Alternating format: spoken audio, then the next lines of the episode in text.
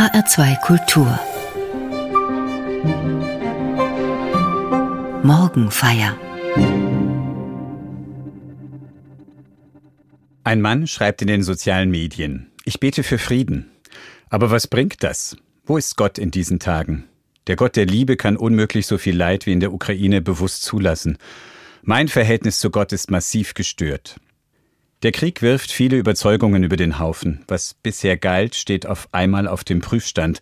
Das reicht bis hinein in den Glauben. Hört Gott, wenn Menschen verzweifelt zu ihm beten und um Hilfe schreien?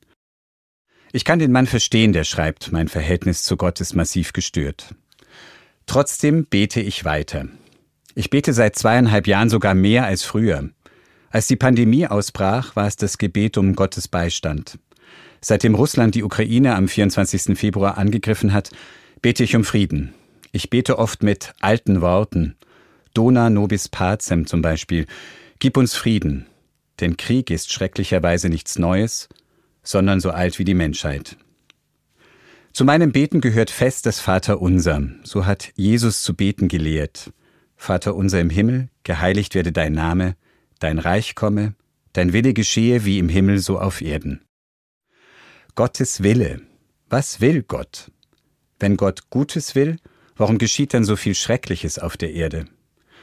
Manchmal überfallen mich solche Fragen, aber gleichzeitig erlebe ich bei anderen und habe auch selbst die Erfahrung gemacht, mitten in einer Krise hat die Bitte, dein Wille geschehe, eine große Kraft. Sie gibt Halt, sie tröstet, weil eben nicht alles von meinem Willen abhängt. Gott, dein Wille geschehe, drückt aus, ich bin nicht restlos dem Willen anderer ausgeliefert. In der Welt herrscht nicht nur die Willkür der Kriegsherren und Gewalttäter, es toben nicht ungehemmt die bösen Kräfte, die alles immer noch schlimmer machen. Dein Wille geschehe. Gott soll in der Welt wirken mit seinen guten Mächten. Ich schaue an diesem Sonntagmorgen, was in der Bibel über Gottes Willen steht, was der Grund für das Vertrauen ist. Gott will das Gute, nicht das Böse. Gott will nicht Krieg, sondern Frieden.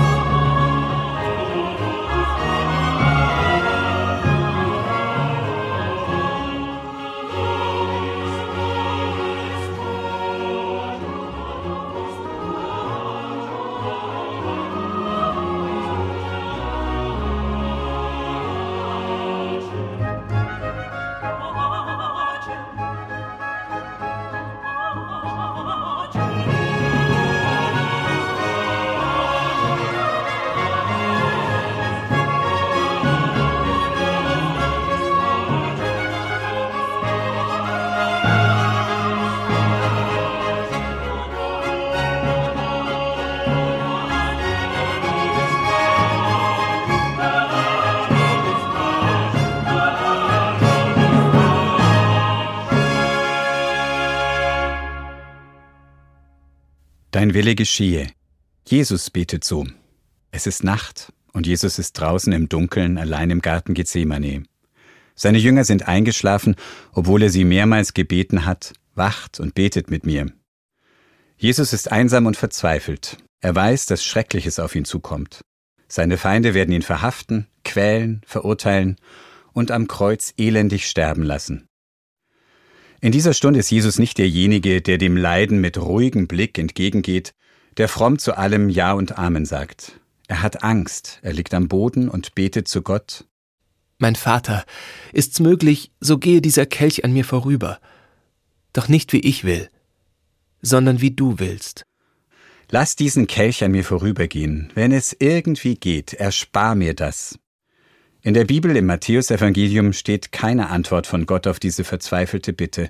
Es tut sich kein Himmel auf, es erscheint kein Lichtstrahl, kein Zeichen, kein Wort von Gott, das Jesus geholfen hätte.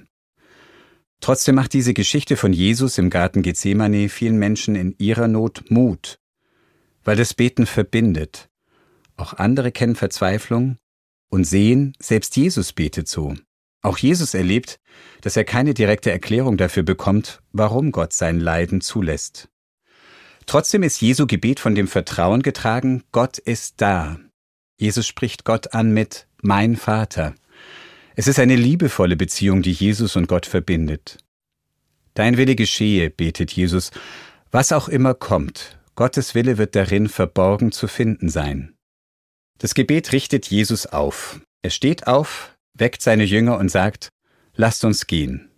Es ist soweit. Im Evangelium gibt Gott dann doch eine Antwort auf dieses Gebet, nicht unmittelbar. Der bittere Kelch geht nicht an Jesus vorüber. Er stirbt am Kreuz. Gottes Antwort auf die Brutalität, zu der Menschen in der Lage sind, Gottes Antwort auf das Leiden und Sterben ist die Auferstehung. Gott weckt Jesus, den Gekreuzigten, vom Tod auf. Das schafft die Gewalt nicht ab. Es erspart niemandem von uns Verletzungen an Körper und Seele und auch nicht das Sterben. Ich verstehe Jesus als einen Wegbahner. Er bahnt für uns den Weg durch das Leiden und den Tod hindurch. Jesu Passion und Auferstehung zeigen, es bleibt nicht dabei, wie brutal Menschen sind, wie hart das Leben zuschlagen kann. Das führt am Ende nicht in die finstere Gottverlassenheit. Gottes Wille geschieht, nicht gleich sichtbar. Gott will für uns nicht den Tod, sondern das Leben.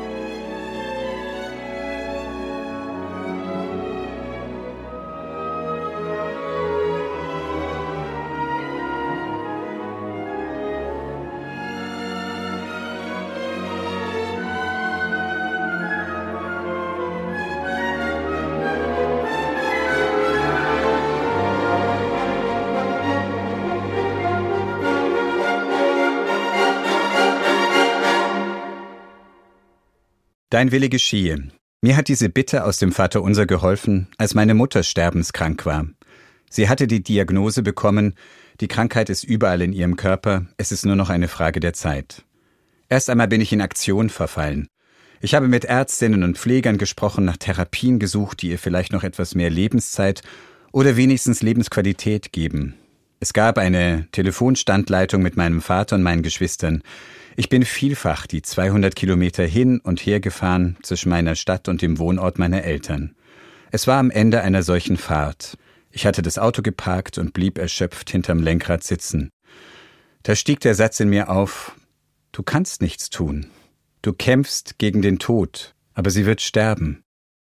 Es geht jetzt auch nicht mehr ums Machen und Tun. Es geht ums Geschehen lassen. Dein Wille geschehe. Mich hat es erleichtert. Ich habe mir nicht mehr den Druck gemacht, meiner Mutter noch weitere Maßnahmen vorzuschlagen. Natürlich haben wir für alles gesorgt, was ihr jetzt gut tat. Dein Wille geschehe hat auch bedeutet, was will sie? Sie wollte mit uns nicht über ihre Krankheit sprechen und nicht übers Sterben. Sie fand es außerdem seltsam, dass wir, ihre erwachsenen Kinder, ständig zu Besuch kamen. Sie wollte nicht Ausnahmezustand, sondern Normalität. Zu dieser Normalität gehörte für sie, jeden Abend mit meinem Vater eine Kerze anzuzünden, zwei Bibelverse zu lesen, ein Glaubenslied zu singen und das Vaterunser zu beten. Das haben die beiden auch an ihrem letzten Abend getan. Vater unser im Himmel, geheiligt werde dein Name, dein Reich komme, dein Wille geschehe wie im Himmel so auf Erden. Danach hat mein Vater die Kerze ausgeblasen, und nach einiger Zeit ist sie eingeschlafen.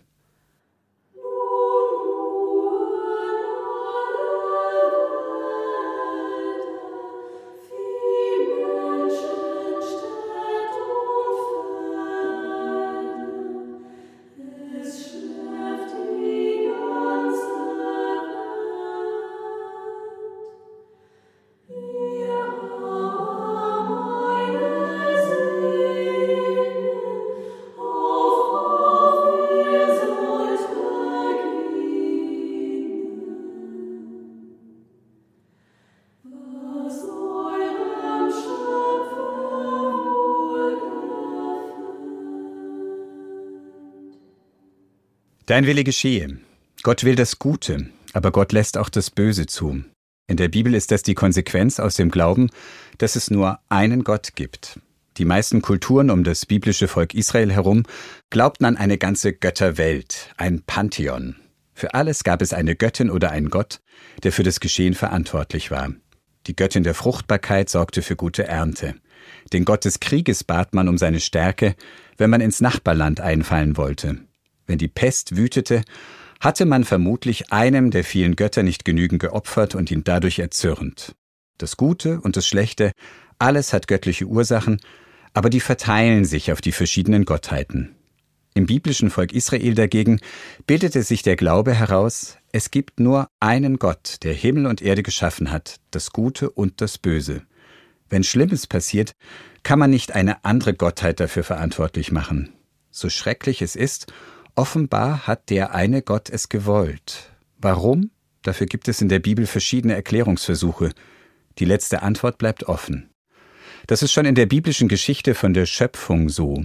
Am Anfang herrscht Tohu Wabohu, finsteres Chaos ohne jedes Leben. Gott spricht, es werde Licht. Und Gottes Wille geschieht, es wird Licht. Licht und Finsternis trennen sich voneinander. Gottes erstes Schöpfungswerk, sein erster Wille ist das Licht. Die Dunkelheit ist schon vorher da. Gott schafft sie nicht ab, aber er begrenzt sie und gibt ihr ihren Platz, ihre Zeit genauso wie dem Licht. In der Bibel steht Gott nannte das Licht Tag und die Finsternis Nacht. Es ist von Anfang an keine nur lichte, helle, warme Welt. Das Dunkle, das Bedrohliche gibt es weiterhin. Gott lässt es zu, der Glaube und die Hoffnung der biblischen Schöpfungsgeschichte bestehen darin, die Finsternis herrscht nicht grenzenlos. Gottes Wille regiert und sein erstes Wort gilt. Es werde Licht. Noch einen Schritt weiter geht in der Bibel das Prophetenbuch Jesaja. Da begrenzt Gott nicht nur die Finsternis, er schafft sie selbst. Gott spricht: Ich bin der Herr und sonst keiner mehr, der ich das Licht mache und schaffe die Finsternis, der ich Frieden gebe und schaffe Unheil. Ich bin der Herr, der dies alles tut.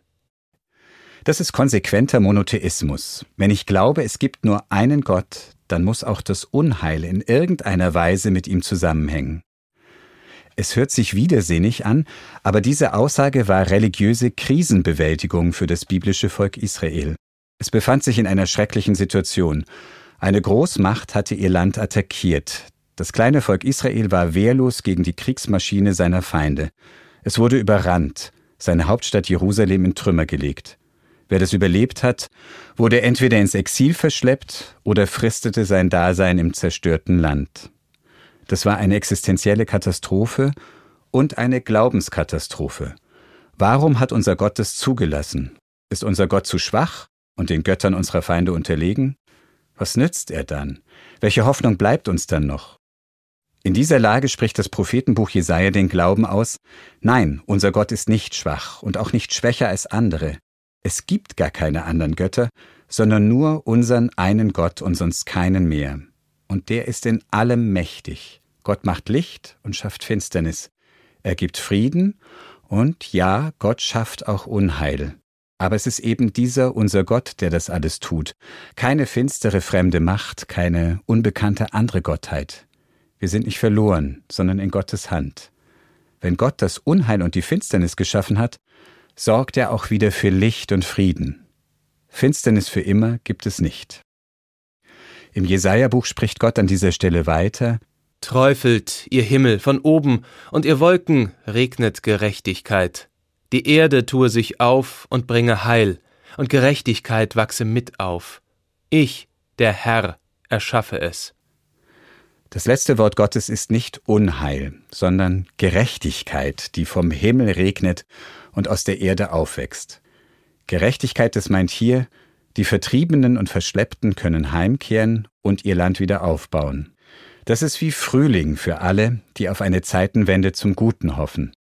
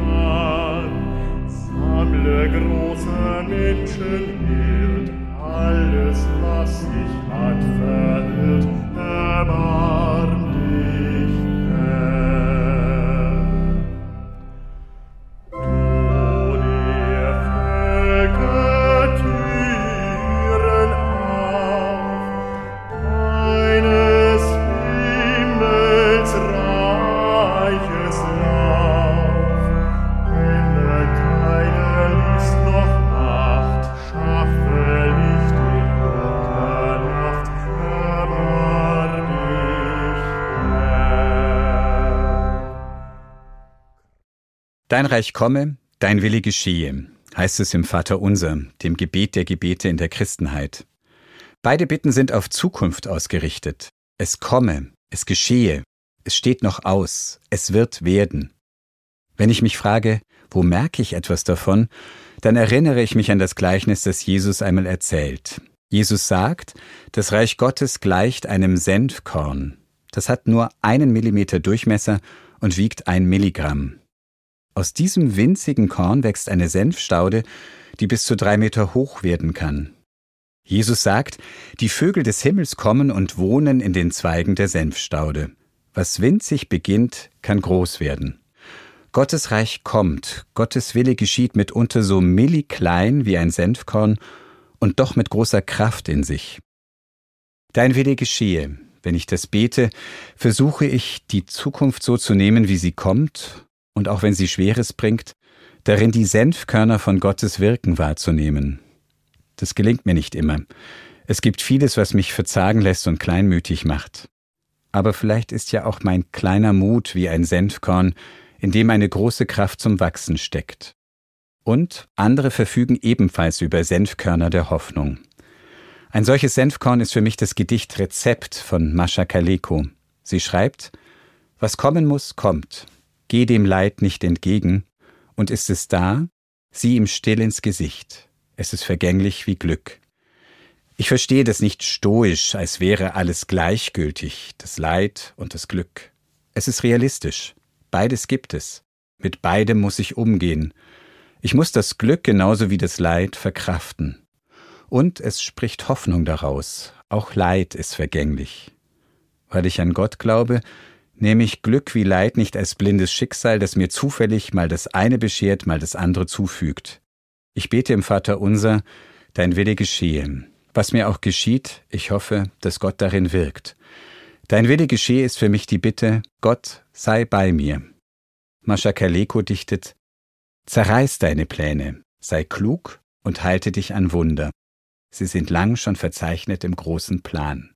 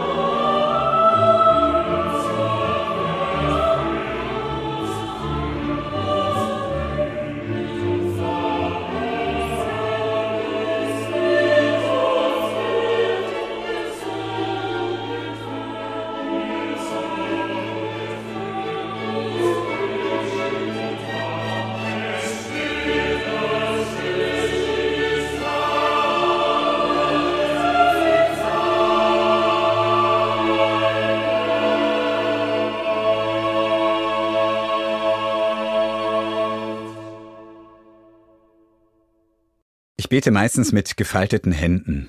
Das begreife ich als eine Geste für die Bitte aus dem Vater unser, Dein Wille geschehe. Wenn ich die Hände falte, verschränken sich die Finger meiner beiden Hände ineinander. Gott, ich lege meine Hand in deine. Dein Wille verbinde sich mit meinem. Halte mich, mal fest, mal sanft. So verschränke ich das Vaterunser mit dem, worum ich Gott zurzeit besonders bitte. Vater unser im Himmel selbst wenn ich allein für mich bete, an anderen Orten zu anderen Zeiten beten Menschen genauso zu Gott als unserem Vater. Gott, wenn ich mich einsam fühle, lass mich diese Verbundenheit spüren. Geheiligt werde dein Name, dein Reich komme. Und das Regime der Kriegsherren gehe. Dein Wille geschehe. Und nicht Willkür und Gewalt. Unser tägliches Brot gib uns heute. Besonders denen, die hungern, die in belagerten Städten nicht wissen, wovon sie leben sollen. Und vergib uns unsere Schuld, wie auch wir vergeben unseren Schuldigern. Was wir tun und was wir lassen, beides hat Folgen. Die eine reine gute Tat gibt es nicht. Darum Gott, vergib, wo ich zum Schaden und auf Kosten anderer lebe. Und führe uns nicht in Versuchung, sondern erlöse uns von dem Bösen. Es heißt von dem Bösen und nicht von den Bösen. Menschen tun Böses. Das macht die Versuchung groß, sie in Freund und Feind aufzuteilen. Gott, hilf mir, in allem Bösen nach dem Guten zu suchen. Denn dein ist das Reich und die Kraft und die Herrlichkeit in Ewigkeit. Amen.